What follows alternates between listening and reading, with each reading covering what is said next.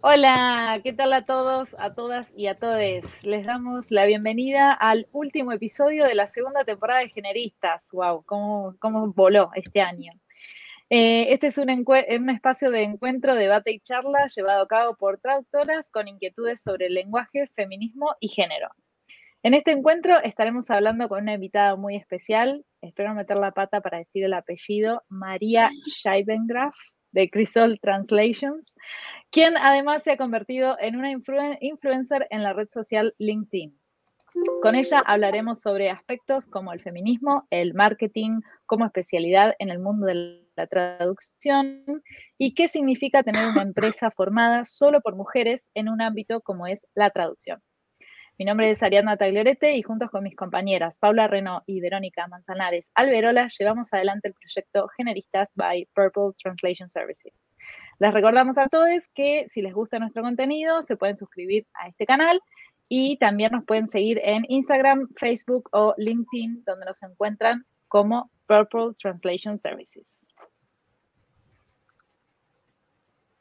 Hola, buenas. Eh, bueno, como comentaba eh, mi compañera Ariadna. María es traductora eh, creativa y copywriter de inglés a español.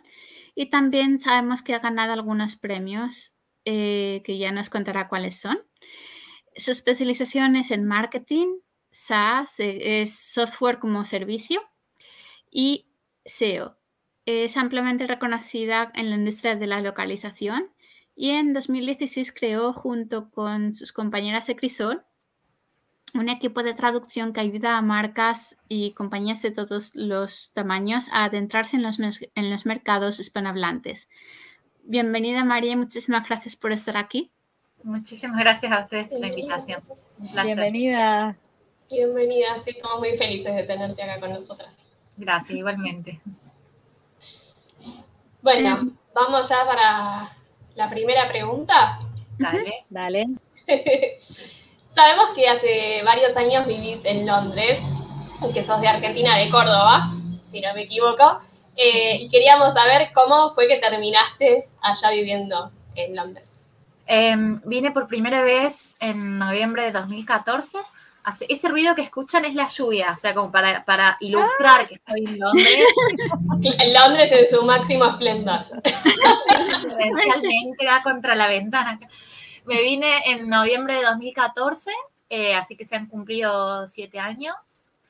Em, en un momento personal en el que necesitaba un cambio radical de, circunstancias, estaba bastante agobiada eh, con la facultad, había terminado el cuarto año de la universidad, tenía tres trabajos en simultáneo, porque en Argentina es la única forma muchas veces de llegar a fin de mes. Em, y estaba muy sobrepasada emocionalmente, físicamente, em, cansada, aburrida, sin motivación, y dije, es el momento de viajar. Em, elegir el destino fue bastante fácil porque a mí me gustaba mucho el inglés, me gustaba mucho la cultura británica, me gusta mucho Harry Potter, entonces también era, bueno, vamos a la, a la tierra de Harry Potter. y me iba a venir por un año en principio, como muchas otras personas que se van solo por un año, solo por seis meses. Em, a trabajar, la idea era trabajar en hotelería, en, así como cuando te vas por un año a algún lado a trabajar. Y mm, me quedé, me quedé por mucho más tiempo del planificado. en su momento volví durante un año y pico a Córdoba a terminar la carrera de traducción. Eh, me faltaba un año nomás. Em, y me vine otra vez. Así que, bueno, la última vez que volví a, radicarme en el país fue en 2017. Yo me recibí de, traductora a fines de 2016 y en mediados de 2017 me volví aquí a Londres y eh, desde entonces este, estoy acá casi más tiempo que en cualquier otro lado. Wow. Me siento muy identificada con eso de que te vas un año y al final pasaron siete y no sabes ni dónde, ni cómo pasaron tantos años. Yo también cuando me fui me iba por seis meses y volvía. De hecho, tenemos todas las cosas en cajas, todo como si volviéramos. También fue en 2014 y acá seguimos girando por el mundo. Sí, que te abre una, una faceta de la vida que no te esperabas y una forma de vivir que no te esperás y de la que es muy difícil después eh, alejarse. tal cual. Tal cual, tal cual. Eh, ¿Con quién vivís, María, allá en Londres, si te, si te podemos preguntar? Sí, con mi marido y mi nene. Así que en un departamento en el suroeste de Londres, eh, bastante alejado del centro, en la zona de Kingston. Ok, bien. ¿Y estás, feliz allá? Sí, el departamento es chiquito, porque acá el costo de vida es carísimo. Claro. Em, así que, bueno, por ahora estamos, estamos entrando acá hasta que no entremos más, digamos. ok. a mediados del año que viene tenemos planes de irnos un tiempo a Argentina. No sé si un año, espero que sea, si es un año, que sea un año. no, pero qué sé yo, mantenemos la, mente abierta. Eh, queremos ir un tiempo para allá para que mi nene adquiera el español un poco más, porque acá soy la única que le habla en español. Entonces, eh, si pasa tiempo allá, va a tener a mi familia y, a la gente ahí en general interactuando con él en ese idioma. Em, y para ahorrar un poco de dinero también, porque es mucho más barato vivir en Argentina que acá. Sí, sí, qué lindo que ya planees que tu hijo va a ser bilingüe, como que no, hay nada Y no solo es bilingüe, va a tener el acento cordobés. O sea, si no, no sirve. Ay, genial. Si no, buscamos otro. Claro. Eh, Mary, te queríamos preguntar, ¿cómo surgió la idea de Crisol? Crisol es, tu marca, tu empresa. Contanos un poco cómo, nació. Em, empezó cuando éramos estudiantes en la facultad, em, con una de las chicas, Paula, de Crisol, somos cuatro, somos Antonella, Julieta, Paula y yo.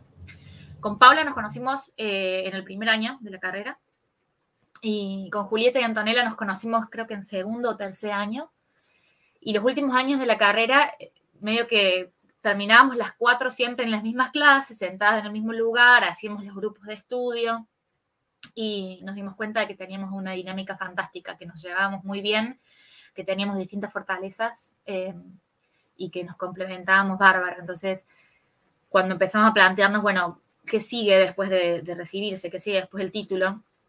Empezábamos a charlar sobre potenciales caminos profesionales, nos dimos cuenta de que si fuéramos a formar una empresa, nos llevaríamos bárbaro, porque como, o sea, ya, ya teníamos la experiencia de ser compañeras de estudio, que es una forma de trabajar también, porque había que hacer proyectos, había que tomar decisiones, repartirse las tareas, es un, es un simulacro de lo que es después el, mundo profesional, por ahí me parece. El tema de los trabajos en grupo es, es polémico porque puede salir lo mejor o lo peor de, cada uno. Bueno, nos iba bárbaro, todo lo que era trabajo en grupo, no, no, había uno en el que hubiera algún problema. Era una discusión, claro. Y dijimos, esto hay que aprovecharlo, es muy raro encontrar eh, ese tipo de relaciones o de dinámicas en, un grupo, sobre todo de cuatro, porque por ahí te pasa con una persona, te pasa a lo mejor con dos, pero que fuéramos cuatro y fluyera todo de esa manera era muy lindo y queríamos sacarle provecho. Entonces, siempre decíamos, apenas nos recibamos, empezamos una empresa de traducción, sobre todo porque veíamos eh, la realidad de las empresas de traducción en Argentina, que no nos gusta, no nos gustaba en ese entonces, no nos gusta ahora y teníamos esta utopía y la seguimos teniendo de cambiar la industria y las reglas del juego desde adentro, ¿no? O sea, de, liderar con el ejemplo.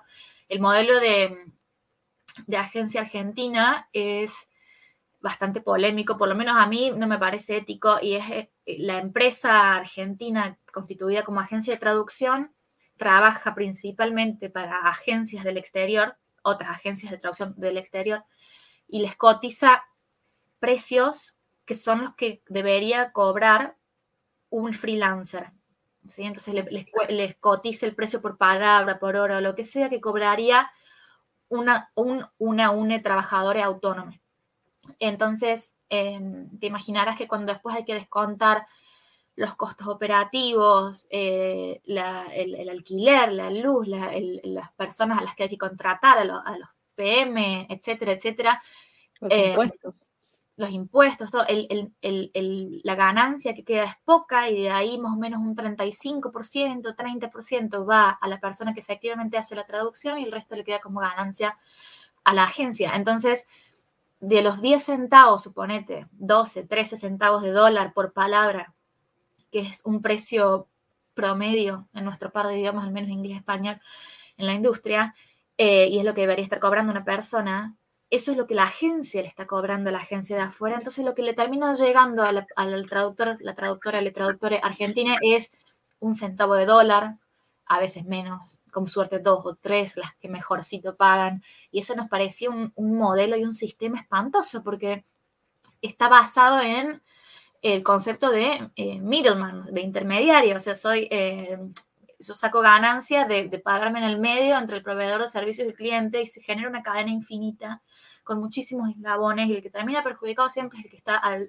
abajo de todo, que es la persona sin la cual esa cadena no tendría éxito porque es la persona que pone el trabajo intelectual. Entonces, con una crítica constante a eso, em, eh, ojo, a ver, quiero hacer la gran aclaración, nunca poniendo la culpa en la persona que traduce por aceptar esas tarifas, por, no se puede culpar nunca a nadie por aceptar una tarifa baja, porque, porque las condiciones de la vida de cada persona em, a veces te ponen, estás en una situación en la que tenés que elegir entre eso o no ponerle un plato de comida a tus hijos en la mesa. Entonces, o cualquier otra situación, pero no es la culpa de esa persona, es la culpa de quienes eh, sacan rédito o ganancia de operar de esta manera. Entonces, bueno, queríamos cambiar eso, queríamos mostrar que es posible que cuando viene una agencia de afuera o un cliente final, una empresa final de afuera a pedirte cotización por un servicio lingüístico, la lógica es al revés, no es te paso este precio y después hago todos los descuentos y ahí veo cuánto puedo pagar, sino que es pido cotización yo a mis proveedores y agrego todos los costos que tengo por encima de eso, el margen de ganancia que quiero sacar y llego al precio final que le pasó al cliente. Y que de esa manera ganamos todos. Entonces, bueno, así empezamos. Obviamente, por esa forma de operar, el crecimiento que tuvimos fue muy paulatino, muy progresivo y muy de a poco, porque es la, es la vía larga y la vía difícil de generar éxito empresarial. O sea, cuando se prioriza la parte ética, cuando se prioriza la parte de hacer las cosas bien y, de manera justa, sacrificas el, em, la ganancia a corto plazo, naturalmente. Así que esa es más o menos la historia de Crisol. Wow. Genial, la verdad está buenísima la idea que tienen, aunque es verdad que por ahí suena un poco eh, utópico eh, pensar que realmente se pueda lograr. Bueno, ustedes son el claro ejemplo de que se puede, eh, que hay que trabajar sí, mucho. También somos, somos, realistas y sabemos que, está la ley de la oferta y la demanda, que los mercados funcionan de una, de una manera. Pero nos gusta crear conciencia y nos gusta nos hace sentir muy bien cuando, cuando llega un proyecto en el que nosotros tenemos que derivar trabajo y poder ir y decirle a la, persona a la que le derivamos, ¿cuánto cobras? Tanto, listo esa, el poder, y, se quedan como diciendo, ¿estás segura? ¿No me vas a negociar? ¿No me vas a regatear? Eh, una sensación muy linda, se siente como que estás respetando a la otra persona y nada, la ética como motor del, negocio es lo que, nos, lo que nos mueve y también está planteado el negocio eh, pero esto lo descubrimos, descubrimos que esto tenía un nombre hace relativamente poco lo habíamos, lo, lo habíamos craneado, pero no sabíamos que tenía nombre. En inglés, por lo menos, se llama lifestyle business. Em, negocio de estilo de vida sería. Mm. Y es una forma de hacer negocio, de llevar una empresa en la que la, la, empresa gira en torno a tu vida personal o la empresa sirve el propósito de permitirte llevar un estilo de vida X que vos quieras y no de hacerla escalar exponencialmente hasta llegar a ser una gran, una gran corporación, sino un negocio que te permite sustentar el estilo de vida que vos querés y ese es el fin eh, económico último de ese negocio, no es una cosa que, se la plantee como un crecimiento exponencial. Así que bueno, eso también es, otra de las aristas sobre las que se basa Crisol. Claro. Eh, María, vos normalmente comentás en tus redes sociales eh, y bueno, los espacios que, en los que estás presente en internet que en Crisol son amigas ustedes con tus compañeras. Eh, bueno, viste que por ahí se dice un poco que no, capaz que no es tan conveniente mezclar relaciones laborales con la amistad, porque por ahí hay cosas que como que se puede llegar a perder una relación. ¿Vos crees que es, es posible trabajar con amigas o con amigas? ¿Con amigas? Y lo tenemos, lo hemos probado day in, day out por los últimos cinco años. Eh, mientras las cosas estén claras, además, hay, un tema de que tenemos los mismos valores y tenemos eh, los mismos ideales y, los mismos objetivos. Entonces, cuando surge algún problema no entre nosotras, sino un problema que tenemos que resolver entre las cuatro, razonamos de la misma manera y llegamos al, a la misma conclusión y a los mismos resultados porque razonamos de la misma manera. Sabemos qué es lo justo, qué es lo correcto, qué es lo ideal, que em, eso nos permite resolver un montón de cosas sin que nunca hubo eh, de ningún mínimo conflicto de nada entre nosotras eh, relacionado con el, con el negocio, ¿no? Después, en términos personales, por ahí ¿qué haces? Que le contestas a tu ex, o sea, claro. Pero lo que es la parte este, de, negocios, nunca ningún problema, porque ha pasado por ahí que, che, chicas, este proyecto lo íbamos a dividir en, en, partes iguales, pero al final a mí me llevó ocho horas porque yo hice tal otra parte y ustedes hicieron una hora y media nomás, ¿cómo hacemos? No, bueno, obviamente que redividimos lo, este, y, y, cero problema porque nos basamos en lo que es justo, lo que es eh, correcto y, y, nada, eso, eso te hace que sea solo solo el problema, no, no tenés que estar este, tirando ni de la cuerda ni luchando con algo simple y nunca se ha mezclado la amistad. Es más, tenemos nuestra, nuestra PM, nuestra gestora de proyectos, eh, Ana Prado, somos amigas con ella desde los 15 años. Es amiga personal mía desde los 15 años. Nos conocimos en la escuela secundaria. Y mm, esa es un vínculo muy, muy cercano, es de mis más íntimas amigas. Pero ese vínculo queda a un lado a la hora de, trabajar, ¿no? Queda, es como si quedara en la puerta. Cuando acá te sacas los zapatos para entrar a una casa, bueno, ahí acá en el, en el trabajo te sacas los zapatos de la amistad antes de empezar con el trabajo de, Crisol y después se, retoma. Es más, en WhatsApp tenemos distintos grupos. Tenemos el grupo charlamos de las cosas de amigas y después tenemos el grupo de eh, lo empresarial. Se nos terminan mezclando las conversaciones muchas veces. Claro, eso te iba a decir. ¿Cómo lo compartimentas es difícil, tanto? Claro. Es muy difícil. Siempre, siempre hay una que dice, esperen, esperen, esperen, muevo la conversación al otro grupo para que no se el lío. Entonces te aparece en la otra ventanita. Seguimos por acá. Eh, no, funciona bien, ¿eh? dentro de todo funciona bien. Y no, la verdad que para mí tiene un, valor agregado que sean tus amigas, tus, tus socias. Eh, hay, hay, una, pues, hay, hay, un apoyo emocional mucho mayor. yo fui mamá en, en, el medio de la pandemia. Antonella tiene dos nenes, uno de seis años y una beba y, no hay que estar renegando con el tema de los días de maternidad que me tomo. De, o sea, ya sabes que vos contás incondicionalmente con las demás porque son tus amigas, entonces te quieren bien. Em, y eso le da un valor agregado a la hora de hacer negocios. Pero como digo, nosotros ya teníamos la experiencia de haber trabajado juntos en en publicidad, entonces nunca dudamos de que iba a funcionar. No es... Igualmente, que a veces cuando entra lo, lo económico en el medio, como que ahí hay muchas relaciones que no, que no prosperan, como que cuando entra el tema plata, el tema dinero, como que las cosas, ¿viste? Sí, cuando entra el tema plata y el tema dinero, pero las personas no están alineadas, diría, agregar. No, obvio, sí, tal cual.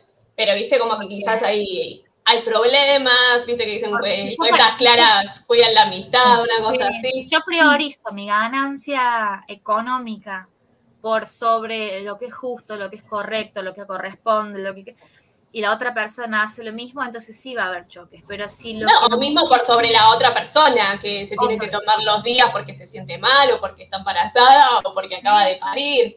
Bueno, en, nuestro en nuestro proyecto empresarial, cada una cobra por el trabajo efectivamente realizado. Entonces eso, mm. eso simplifica mucho las cosas. Si yo no participo en el proyecto ABC, no cobro por el proyecto ABC. Entonces, de la misma manera, todas tratamos de participar en todos los proyectos. Em, cada una tiene también sus clientes que le corresponden a esa sola persona, porque brinda un servicio. Yo, por ejemplo, brindo un servicio de redacción de contenido en inglés que mis colegas no brindan. Entonces, em, tengo clientes que me pertenecen a mí. Otra de las chicas hace un, eh, un trabajo relacionado con el sector de la gastronomía, de la que nosotras tres, yo no te cocino, o sea, a mí... Ni un arroz. de arroz en el microondas y eso es lo máximo que te puedo cocinar y luego explotar. Entonces la, Antonella se ocupa de los clientes de gastronomía ella sola y, y tenemos así cada uno, nuestros clientes este, individuales y los colectivos, pero siempre, siempre todo guiado en torno a lo que es justo, lo que corresponde y lo, que, y lo correcto. Entonces, el, tema del factor del dinero no, nunca se vuelve conflicto porque siempre está ese principio que lo guía. Claro, tiene su norte bien, bien establecido y bien consolidado. Sí, tal cual. Qué bien. ¿Vero? Pero, no, no, no, perdonad. Eh, no estaba con el tema de Instagram, perdonad. Em, ¿Cómo diríais, eh, cómo dirías, eh, María, que empieza tu camino dentro del mundo del feminismo? Uf, a ver qué hago memoria. Em, yo diría que fue al dejar el colegio secundario. Yo estaba saliendo con una persona en ese momento em, cuya hermana me invitó a un grupo, a un coro popular en, Barrio Güemes, en Córdoba. Esa hermana eh, de, de, mi expareja hasta el día de hoy es gran, gran amiga mía y me introdujo a una serie de círculos sociales en los que yo no me había movido nunca, em, que me, hicieron cuestionarme muchísimas cosas. Y creo que ahí fue mi primer contacto con, todo lo que tiene que ver con la justicia social, el feminismo, em, los movimientos populares, el activismo. Así que yo habré tenido 19, 20 años, pero ese fue recién el primer contacto porque a mí me criaron este, en un contexto hiper recontra religioso. Ahora yo sé, uh. la Iglesia Católica es una máquina de producir ateos que se saben las canciones de misa. O sea, porque eso es un poco y es tal cual. Este, yo soy, eh, me considero agnóstica, pero, me pasé hasta los 18 años en colegios católicos muy estrictos, de monjas, etc. Em, y con un, un lavado de cerebro heavy, ¿no? del el bien, el mal y todas esas cuestiones. Y desaprender todo eso eh, me llevó mucho tiempo. Em, pero me, involucré más con, todo el tema del feminismo cuando empezó, empezaron eh, las manifestaciones para la legalización del aborto en Argentina. Em, yo al principio, te digo, hace 10 años, eh, he, estado completamente en contra de la legalización del aborto porque repetía el discurso que me habían este, enseñado sin entender más allá de mi propio ombligo, ¿no? porque yo no lo haría, porque yo tal cosa, y, cuando, cuando, y cuando eh, surge todo esto de la legalización en 2017, empezó, sí, 2016, 2017, después tuvo... Eh, perdimos ahí en, el Senado en agosto de 2018, pero ya había empezado un tiempo antes. Bueno, desde ahí yo ya estaba muy involucrada y ya desde el, desde el lado del apoyo a la causa, porque me, informé mucho más, investigué mucho más. Em, este grupo con el que, de, estos, del coro con los que yo me hice amiga en, su momento, muchos de ellos son científicos. Eh, una de ellas está metida en la organización, por ejemplo, Católicas por el Derecho a Decidir, entonces trabaja con eh, personas que son religiosas, que se consideran católicas y que aún así están a favor del... Bueno, entonces es un acceso constante a fuentes de información eh, y a recursos muy útiles y la investigación propia. Y así me fui involucrando. Eh, no he tenido mucho tiempo en los últimos dos años de, militar demasiado porque tuve un hijo y, todo lo que eso conlleva. Militas por tu hijo, nada más. No hay más tiempo. No, no hay más tiempo. el 95% del tiempo estás cuidando de no se mate y el otro 5% tratas de dormir. Así que. Pero maestra, así que un poco como que eso de que no se maten, o sea, te entiendo. Pero, pero el compromiso por lo menos este, está siempre. Pasa que bueno, la, parte mm. práctica eh, ha decaído en el último tiempo por falta de tiempo. Bueno, pero por razones que se entienden, es, obvio. Hay solo 24 horas en el día, lamentablemente. Ya, maternar en este mundo y en esta, en esta realidad ya es un acto de activismo. Sí, total. y me pregunto, Mary, porque siempre está este, este tema de cuando una mujer queda embarazada y está a favor del aborto, esos comentarios que te dicen, pero si vos estás a favor del aborto, ¿por qué tenés hijos? Cuestiones así te han dicho alguna vez, eh, te has tenido que enfrentar no a machistas así. Con, nadie que me lo haya planteado, tiene mucho que ver que yo estoy viviendo acá en Inglaterra, donde el aborto es, es legal ya. 1960 y algo, no me acuerdo, 64, no me acuerdo. Los 70. Sí, eh, entonces está completamente normalizado. Pero el tema no es, yo estoy a favor del mm. aborto, entonces si quedo embarazada, aborto. que ver. Pero viste, hay mucha gente que. sí, sí, hay una, gran. Este, sí, hay mucha ignorancia al, respecto, me parece. Yo creo, en, en, en, que no se puede obligar a nadie a, hacer algo con su cuerpo que no está dispuesto, dispuesta, dispuesta a hacer. Y, y, es más, con, con, el embarazo yo lo confirmé. El embarazo fue duro para mí, o sea, fue hermoso, lo súper disfruté, pero me dio diabetes gestacional en el tercer trimestre, em, un dolor en el suelo pélvico horrible que tuve que hacer fisioterapia, andaba con una faja y no sé qué. Em, las náuseas, la acidez, el cambio hormonal. Y yo pensaba, me estoy bancando todo esto porque el deseo que tengo de maternar es enorme y tengo, y estoy, este, tengo muchas ganas y mucha ilusión de tener este bebé. No me imagino una persona que no quiere transitar un embarazo, lo que es pasar por la gestación nueve meses, tortura, me parece una forma de tortura. Entonces, mm. eh, confirmé con el embarazo que, que la la última palabra sobre si gestar o no gestar la tiene la persona eh, gestante y nadie más, la dueña del útero y nadie más. Así que bueno. Sí, concuerdo totalmente. Es más, leí hace poco que decían, este, ni siquiera para, para, hasta para donar órganos te piden permiso, hasta para donar órganos tenés que firmar una... Eh, un consentimiento. Eh, y si, si te moriste y no firmaste el consentimiento, nadie te va a abrir para sacarte los órganos por más que haya 10 personas en riesgo de muerte en una lista de espera. O sea, básicamente se espera que la mujer tenga menos derechos que un cadáver. O sea, a ese nivel estamos. Em, pero bueno, no me quiero, no me quiero involucrar más en, eso. volvamos, volvamos. volvamos un poco para, para a la traducción. Mundo, traductoril.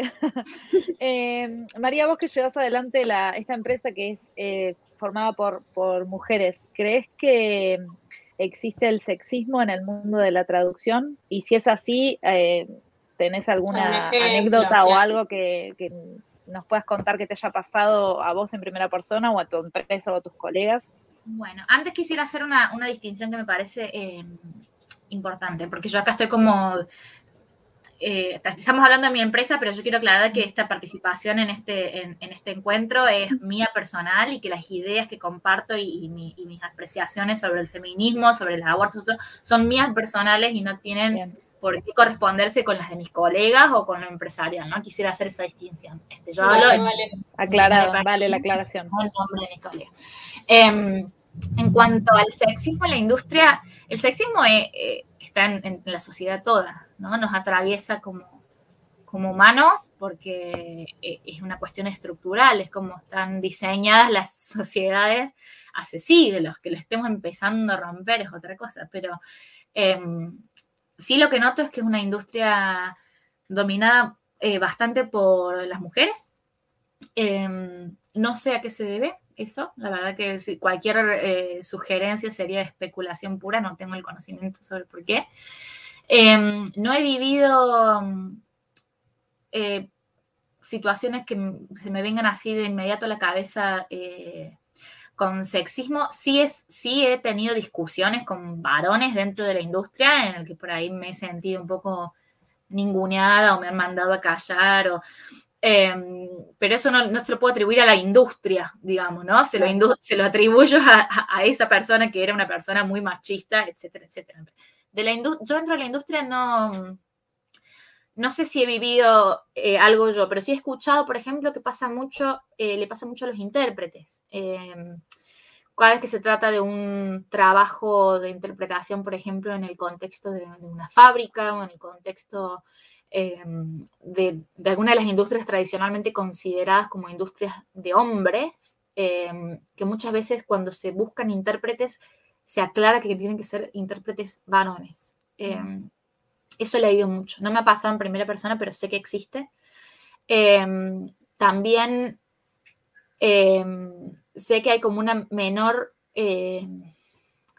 pero también esto lo he escuchado, no, no, estoy, no lo tengo respaldado por ningún dato duro. Este, que son menos las mujeres que tienden a especializarse en áreas tradicionalmente consideradas como eh, masculinas o, que le pertenecen a los varones.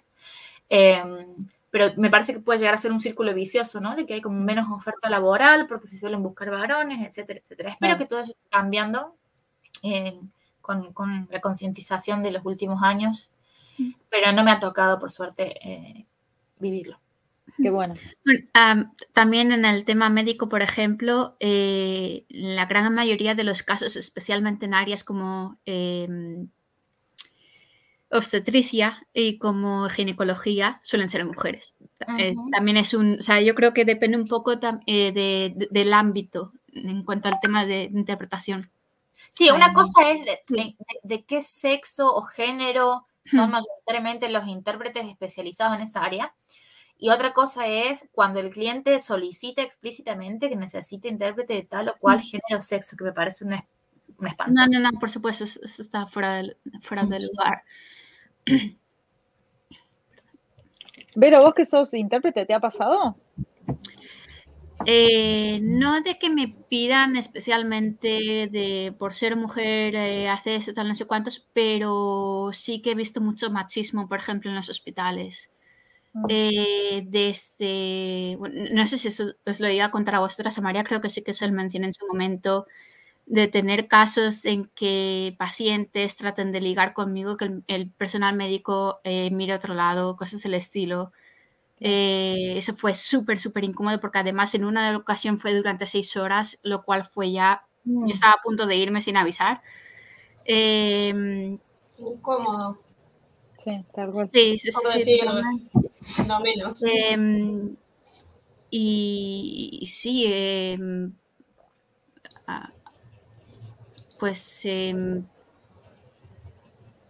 comentarios eh, a lo mejor de pacientes también de eh, yo no quiero que me toque un hombre, por ejemplo, en cuanto a, ni a cuanto personal médico, ni en cuanto a intérpretes, o sea, de, de que sí vale que la situación era un poco delicada, pero, pero sí, comentarios que sobraban, básicamente. Igual acá en Reino Unido está la figura del chaperón, ¿no? Que está muy buena, que este, vos podés llamar a, mm. a, alguien más que esté presente en la sala. Eh. Sí, de, de, hecho, en, alguna ocasión me han pedido a mí que lo haga. Ah, eh, o sea, que sí, estaba haciendo como doble labor, entre comillas. Alguien que, esté presente para asegurar que, que, mm. todo se, se, hace dentro mm. de lo que corresponde. ¿Eso en cualquier consulta o en las consultas, digamos, obstétricas? En cualquier. Ah. Mira, no sabía eso. Qué interesante. Porque yo he lidiado con varias cosas médicas y nada, estaría, estaría bueno que se implementara algo así. Yo de hecho em, me pasó, no, no, lo hice entrar como tal, lo hice entrar con mi marido, pero pedí, pedí que me dejaran pasar con mi marido durante una consulta médica en la que en teoría no se podía por las restricciones por COVID. Em, ah, no estaba bien emocionalmente y, sentía que necesitaba el apoyo emocional de otra persona que no sola. Y lo pedí como dentro de esta figura em, y me dijeron que, sí, o sea, este, no sé si el chaperón puede ser alguien de tu familia o, tiene que ser alguien externo. Yo creo que es personal médico, normalmente es personal médico. Bueno, yo fui a pedirlo como puede ser que, pero que entre conmigo, pero que es mi marido. me dijeron, Claro. Creo que lo único que acá hay, eh, así como en ese estilo, es que cuando se revisa a una persona desnuda por alguna razón médica, que se puede pedir la presencia de algún enfermero, enfermera, enfermere que esté presente por cualquier cosa. Pero nunca había escuchado esto, es muy interesante. Bueno, es lo mismo. Claro, pero eso solo, digamos, en caso de que la persona esté desnuda. desnuda. Creo que era una cuestión así. No para una consulta que tienes que escuchar, eh, ahí no tanto. Pero creo que se podrían evitar muchas cuestiones de abuso, incluso teniendo una figura así, y no es tan complejo de, resolverlo. Sí. Bueno, ahora en, tiempos de pandemia tiene una, capa de complejidad extra, pero claro, sí. sí.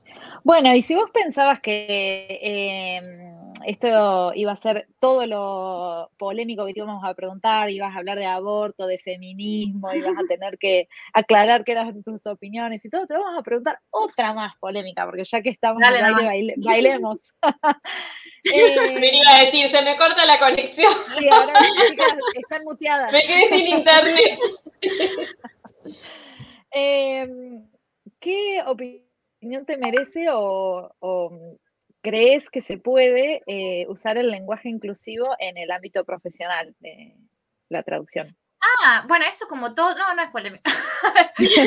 bueno, pero viste que tiene, tiene sus amantes y sus detractores fervientes. Sí, pero es, tan simple la respuesta. Mira, hay algo que nos enseñan en la facultad, que es la, teoría del escopos, no sé si les suena, eh, del, encargo de traducción. O sea, em, la forma en que se hace una traducción responde al encargo de la persona que lo necesita.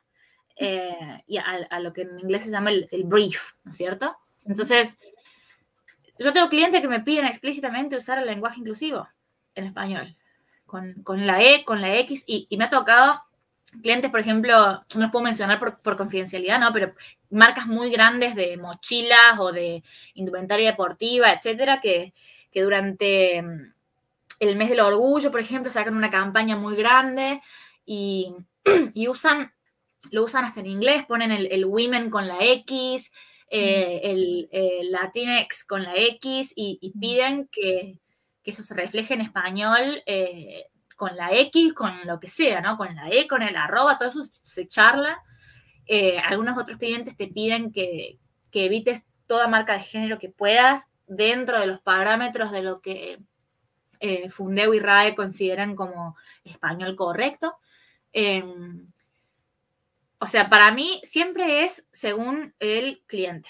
Hay otras veces en las que la marca de género es una cuestión de em, conveniencia. Por ejemplo, hoy, justo largamos un, post en Instagram de, cómo muchas veces la, limitación de caracteres en, el para el título, la descripción, te limita. Y muchas veces este, decir eh, el cliente o el usuario te resulta eh, más corto y más conciso que, usar la, parte con, eh, sin marca de género o más extendida o desdoblado, lo que sea.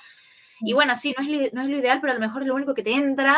Entonces, es tan relativo porque depende de, un montón de cuestiones. Em, mm. yo agradezco, agradezco a los traductores que dicen, yo no trabajo con lenguaje inclusivo, mejor, mm. más cliente para mí, mándamelo. bueno, a nosotros nos pasa bastante que eh, cuando tenemos proyectos, siempre intentamos eh, no preguntar. el masculino. Sí, o preguntar o tratar de darle, buscarle una vuelta para que el, texto quede eh, fluido y natural, pero intentando borrar la marca del masculino genérico que ya creo que me parece que a todas las personas ya leer una frase o inclusive decirlo en voz alta cuando decís todos, es como que ya algo te hace un ruidito, como decir. Hay distintos grados también, ¿no? Nosotros tenemos incorporada la práctica de evitar el, singular masculino como genérico a toda costa. Em, pero si, ya, si no hay forma de que suene, porque a veces queda muy, muy artificial, no, no fluye, voy a decir, esto queda espantoso. Bueno, por ahí el masculino plural es un poquito menos grave que el singular, entonces en vez de decir el usuario, si puedes decir los usuarios, se percibe un poquito más inclusivo que el usuario. Em, me, chocó mucho llegar a Ezeiza el mes pasado que estuve en Argentina. Eh, hay un cartel enorme a la salida del aeropuerto, no me acuerdo la marca ahora, pero para que esté siempre conectado. Ah, sí. Ah, o sea, eso para mí no es, porque yo, yo estoy conectada. Entonces, claro. me chocó mucho, me chocó mucho. Está, bien que yo tengo una, ahora nosotras todas como lingüistas tenemos un nivel de percepción y de atención a esas cosas que, que por ahí em, la, persona promedio que consume ese tipo de publicidad no la tiene, pero eh, me llamó mucho la atención porque ya había empezado a ver eh, copy más inclusivo en, un montón de otros lugares. pero sí, como, como, como base, eliminar el, el, masculino singular con uso genérico, sí o sí, y después ver em, em, qué otras estrategias usar para ir por el costado, para resolver, por ahí si doy vuelta a la frase lo puedo sacar. Sí, tal cual siempre, siempre tiene que sonar natural y leerse bien. Yo hablo desde, desde mi especialización, que es el marketing, ¿no es cierto? Porque en el marketing, em, la forma en la que decís las cosas y, la forma en que se lee em, tiene que ser atractiva, tiene que ser atrapante. Y muchas veces em, eso entra en conflicto con el tema de, las marcas de género. Entonces, en nuestro caso particular o en mi caso particular, em, yo busco un compromiso entre las dos, ¿no? Siempre que se puede eliminar la marca de género, pero si queda muy, muy artificial y muy duro, a veces un masculino por ahí genérico te, termina quedando en el medio, pero tampoco darnos con un palo por eso, ¿no? Hacemos lo mejor que podemos con las herramientas que tenemos y, Sí, yo, me acuerdo recientemente estuvimos, por ejemplo, traduciendo una, aplicación móvil y precisamente tratando de eliminar marcas de género, la primera opción que se nos ocurrió fue profesionales de la medicina y nos quedamos así como pensando de quien lea esto va a pensar que leemos el diccionario, básicamente. Em, al final, hablando con el cliente y tal, pues decidimos hacer el, desdoblamiento, ¿no? De médico, médica, etc. pero, pero sí, o sea, es, todo un debate y realmente, eh, no, sé, no sé si opináis lo mismo, chicas, pero yo creo que francamente he tardado más en pensar en opciones inclusivas muchas veces. Eh, es que, para es que tenés que, tenés que apelar a toda tu Hacer la traducción global. Y dentro de lo que es apps, que es la parte de, UX UI, muchas veces el espacio que tenés eh, en la pantalla otra. te limita muchísimo. A lo mejor tenés un botón súper chiquitito y tenés que hacer entrar algo ahí. Y bueno, y ahí prima más que el mensaje esté claro para que la persona vaya y haga clic en el botón que por ahí en cómo lo formulo. Entonces por ahí, si tienes que poner médico, bar, médico barra A, sí, no es lo más lingüísticamente correcto, pero si pones los profesionales de la medicina, te queda un chorizo más largo que mi apellido. claro. la medida del apellido. no, es que sí, o sea, muchas veces la verdad que en Purple em, estamos muy comprometidas con el tema este y, nos lo tomamos bastante en serio, o sea, no es que lo decimos de afuera y adentro nos hacemos como que no pasa nada y justo, por ejemplo, hoy Ari eh, estaba haciendo una traducción y nos preguntó, chicas, tengo este término, ¿qué les parece esto que pensé? Em, porque realmente... Decía, claramente, decía los pioneros. Mm. Y era como, bueno... Hay una, una, carga semántica y, fuerte, ¿no? Sí, sí, sí, la cosa política, todo. Varones. Em, y bueno, o sea, la verdad es que pensamos y buscamos, bueno, a ver esto, a ver lo otro, es como que realmente lo debatimos y, tratamos siempre de hacer todo lo posible humanamente para evitar la marca de género. Siempre hay, el, español es tan rico, siempre hay sinónimos, se me ocurre para eh, los pioneros la vanguardia, ¿no? Lo que, que, tiene más o menos el mismo significado y ya es un sustantivo femenino, entonces... Tal cual. Em, cuando te pones a, pensar y a ver diccionarios, tenés un montón de, posibilidades que no pasa tanto en otros idiomas. En otros idiomas mm. es mucho más acotado lo que puedes hacer em, o te involucra un cambio de sentido bastante pronunciado que se vuelve riesgoso. sí, tal cual. Sí, hay que aprovechar, tanto que dicen que el español, que el español, que el español, bueno, hagamos uso de todo lo que tiene el español para a nuestro favor y para evitar el, todo, todo el tiempo. Tal cual. hablando de lenguaje inclusivo, ¿por qué crees que hay aún eh, clientes barra clientas eh, que, se muestran reacios y reacias a, emplearlo? Hay falta de investigación al respecto, en mi opinión al menos dentro del... A ver, es, algo bastante reciente, ¿no? Y ya, ya, sabemos por experiencia que mm, para que queden registrados eh, los cambios de paradigma eh, de manera formal suelen pasar bastantes años. Y mm, yo buscaba el otro día investigaciones al respecto del, del uso del lenguaje inclusivo en lo que es marketing, por ejemplo. Eh, hasta qué punto la imagen de una empresa se, ve afectada por el, por el, uso del lenguaje inclusivo en las comunicaciones, para bien, para... No, hay nada. Es más, estamos diseñando para hacerlo nosotras porque faltan datos que respalden em, esas afirmaciones. Em, lo sabemos quienes como usuarios o personas usuarias de los servicios y de los productos lo sentimos en carne propia, sí, lo, a mí me pasa que a mí, y sí, un montón de, voces individuales que las vas agrupando y llegas a tener una noción eh, de, lo que pasa a nivel social con cierta manera de, comunicarse a las empresas, pero falta el dato duro que lo respalde. En el momento en que sale eh, un reporte, un informe, una investigación que respalda lo que ya sabemos por experiencia, eh, a partir de ahí tienden las empresas a a, meter cambios, sobre todo cuando les mostrás que, hay una posibilidad de ganancia, ¿no? De, de que puede crecer la base de usuarios, de que puede aumentar la imagen de la marca, de que se benefician eh, de una forma tangible, automáticamente cambian las guías de estilo, cambian la... Me parece. Sí, absolutamente. Bueno, nosotras con Vero y con otra compañera habíamos eh, diseñado un curso que al final eh, nos quedamos con los, lo íbamos a vender por a través de una plataforma y terminamos quedándonos con los derechos y posiblemente lo empecemos a vender pronto como curso, como ebook, no sabemos todavía. Pero mm, eh, teníamos bastante, bastante data de, eso, de cómo a las empresas eh, les favorece mucho más tener una comunicación con menos, menos marca de género o por lo menos bien eh, apuntada a todas las personas. Eh, y sí, y la verdad es que está, está buenísimo cuando se lo empezás a decir y, se empiezan a dar cuenta de que, ah, con algo tan sencillo. No está, ¿cómo? Que digo, con algo tan sencillo como, como quitar la marca de género, podés. No, no, son datos que están circulando libremente, como lo están por ahí cuestiones relacionadas al UX de, que todo el mundo está hablando, como por ejemplo eh, poner el botón CTA al principio, cosas básicas que la gente sabe que mejoran la experiencia del cliente, que mejoran el tráfico, que mejoran la imagen de la marca, como cosas, nociones compartidas en el del, know-how de la industria. No pasa lo mismo con esto. Tienen que circular más, tienen que haber más informes, más reportes, más comunicación de los resultados. Em, así que las aliento a que saquen ese material urgente porque está haciendo falta.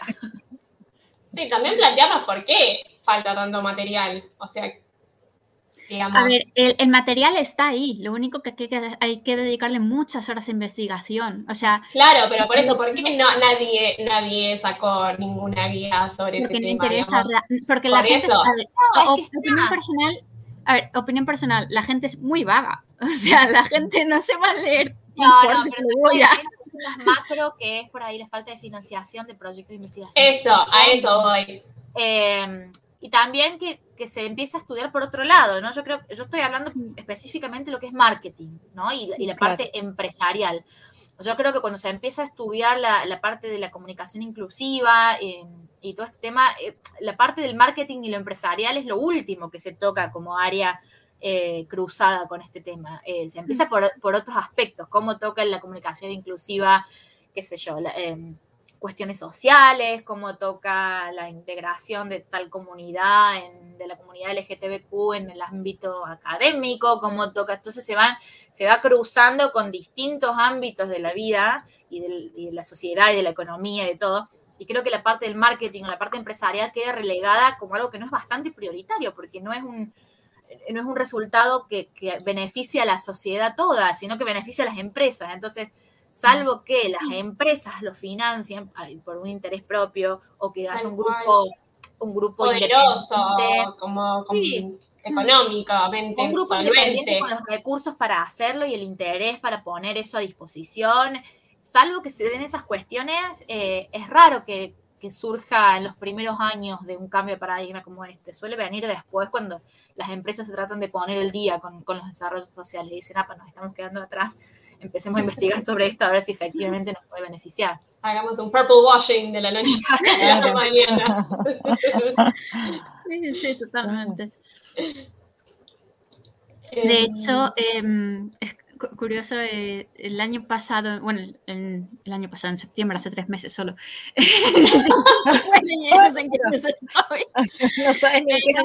una, una, conferencia precisamente hablando del tema de, Purple Washing y, hicimos una pequeña encuesta, obviamente, eh, para hacer un trabajo de investigación me encantaría hacer una encuesta más más eh, amplia, amplia, pero básicamente las cinco o seis personas que me respondieron me dijeron lo mismo. No siento que me representan las empresas en cuanto a tema de, marketing. Sí, veo pancartas, sí, veo colorines, pero siento que las empresas como que o no se quieren dar cuenta o pretenden no tener tiempo o razones varias, pero hay un público. Es puramente superficial, ¿no? No se refleja por ahí la parte de la. Si, si, si, introducen cuestiones de comunicación inclusiva, no se refleja después en la cultura empresarial. Las políticas de la empresa. De hecho, creo recordar que es, eh, salvo temas de, de salud de la mujer y tal, que por razones obvias tratamos de ser inclusivas y tal, Solo recuerdo un caso de un cliente que me dijo específicamente, por favor, utilizar el lenguaje inclusivo. Y era, eh, de hecho, era una guía interna, ni siquiera era algo para marketing. O sea que, no sé, me llamó la atención, teniendo en cuenta todo lo que pueden sacar de ahí. Debate en torno al tema va a haber siempre, lo hay en otros idiomas. El otro día en un grupo de Facebook estaban debatiendo el uso del, del they singular eh, en, lugar de he o she. Em, y vos decís, pero ese, ese, debate se dio hace 15 años ya, otra vez. Sí, tal cual. Yo no pregunté, la primera vez que lo vi tenía, fue hace 10 años más o menos, que le pregunté a mi profe, pero profe, esto, ¿por qué dice si está en singular? Creo que decía them, una cosa así, era she. Me dice, no, no, porque se puede usar, o sea, fue como súper natural. Ah, bueno, listo. Sí, se ve en todos lados y nadie lo cuestiona y yo creo que vamos camino a lo mismo, em, eventualmente. Pero bueno, también hay, una diferencia, ¿no? De que el day y el dem era un, un mecanismo que ya estaba en el, claro. ¿No? Y que se le dio otro propósito. Eh, que no, pasa en el, en el, español. En el español tenemos como nuevos mecanismos que, que reconfiguran todo. Hay un, hay un lingüista que quiero recomendar. A ver, tiene un apellido para que lo google. Santiago Kalinowski. Ah, sí, Santiago Kalinowski fue mi referencia para toda mi parte del curso este que te estoy te estaba comentando antes. Es el director de la Academia Argentina de Letras. Sí. Tengo eco, no sé por qué. Sí, yo también. Estaba comentando antes. Mm. Es el director de la Academia Argentina de Letras. ¿Qué pasó, chicas? Hueco, no sé por qué. Sí, yo también. María, ¿puede que tengas YouTube abierto? Eh, no, tengo StreamYard. Pues no lo sé. es como que se escucha doble, tipo. Ah, ¿Ahora mejor? Ahora, ahí está modo. Sí, sí, sí. Ah. Fue raro. eso pasa cuando, alguien tiene YouTube abierto y tienes StreamYard abierto al mismo tiempo. Ah, bueno, Por eso preguntaba. Estaba jugando con el micrófono a propósito. un par de ventanas. Capaz que una de esas era YouTube. Pasa que tengo como 45, una al lado de la otra. Sí, puede ser. Bien. Bueno, decías igual de Santiago Kalinowski. Sí, lo no, recomendar eh, todo lo que el tipo tiene para decir al respecto porque sabe mucho. Eh, y bueno, es lingüista especializado en eso, o sea, la tiene recontra clara. Hay, muchas charlas muy buenas. Así que para quien se interese en el tema del surgimiento, la evolución y la, y, la lógica del lenguaje inclusivo, eh, que mire las charlas de Santiago Kalinowski con K. Eh, Después la otra una acá también, Ouski, también con Kai con y latina. En Twitter también está, está mucho. Twitter, cosas muy copadas. Tiene un podcast que está espectacular que se llama eh, Hablando Mal y Pronto. Sí. Que es un podcast sobre lingüística que está genial. No es un podcast sobre lingüística tipo, ay, qué mole lingüística. No, es un podcast que está genial. está con otras dos personas que no recuerdo los nombres, es una chica y otro y otro hombre. Eh, pero la verdad que está genial, así que eh, sí, también lo recomiendo un montón. Ah, mira que copo de salir ahí. me siento en un programa de televisión. Casi, ¿eh? Casi. Algún día, algún día es nuestro sueño. Sí, claro. Eh, bueno, Miri, para ir cerrando, eh, ¿querés contarnos cómo te puede ubicar la gente en tus redes? Sí, claro. yo tengo Siempre tengo mis perfiles de redes sociales que los tengo privados, en los personales, pero pueden buscarnos como Crisol Translations. Estamos en, Instagram así, arroba Crisol Translations. Y eh, en LinkedIn sí me pueden buscar con mi perfil personal, María Scheibengraf, ese lo tengo público. Em, estamos en un momento de reformulación de la estrategia de redes porque esto de estar en todos lados al mismo tiempo es complicado. Entonces, una, unas fotos muy lindas. Ah, unas fotos empresariales, ah, porque estuve en noviembre en Argentina. El video del reencuentro. El reencuentro, nos reunimos las cuatro después de cinco años, así que eh, fue muy lindo. Y nos dicen, no, aprovechamos y le sacamos la foto, porque si no claro. estamos haciendo, viste, Photoshop y no se puede, mejor la saquemos estando de ahí las cuatro. Eh, estamos haciendo la, la parte empresarial, el, el, foco está puesto en Instagram ahora, así que es donde, donde más contenido estamos compartiendo y, y lo que es mi, mi, contenido profesional, personal, estoy en, en LinkedIn sobre todo, eh, ahí compartiendo cosas, así que nos pueden encontrar de esa manera. Eh, Twitter, síganos si quieren, pero está bastante muerto. No, Yo no termino de entender Twitter, chica, perdón. Ahora TikTok se tienen que hacer. Esto leer cosas que por ahí te dice recomendado para vos y son muy random. Pero bueno, me entretengo y miro esas cosas. Después el algoritmo me recomienda lo mismo la semana siguiente. Vengo en unos lugares muy oscuros, pero, pero nada, nada empresarial por ahí. Bueno, muchísimas gracias María por estar hoy acá. La verdad que la pasamos genial. Ya se nos pasó casi una hora charlando. Así que bueno, muchas, muchas gracias por estar acá. Por ser nuestra última invitada de este año. Sí, la última de la temporada 2. Así que estamos felices de tenerte acá con nosotras. Felicitaciones y bueno, qué lindo, qué lindo cierre. Eh, y nos reencontraremos el año que viene. Seguramente. Ojalá. Por estar aquí. Felices fiestas a todas. Igualmente. Gracias, Todo el cierre, chicas, ¿les parece? Dale, dale, dale. Eh, agradecemos a todas las personas que se sumaron hoy, a las que nos van a escuchar después. Recuerden, recuerden que nos pueden escuchar en Spotify, Google Podcast, Apple Podcast y como siempre en nuestro canal de YouTube. Soy Paula Reno y me encuentran en Instagram como arroba polarenglish. Mis compañeras son Verónica Manzanares Alberola, que está en Instagram como arroba de Media Translator. Y eh, también está mi queridísima Arianda Tailio a quien encuentran en Instagram como arroba aritailio. Muchas gracias por vernos y nos vemos en el próximo episodio en el 2022. Chao, chao. Adiós.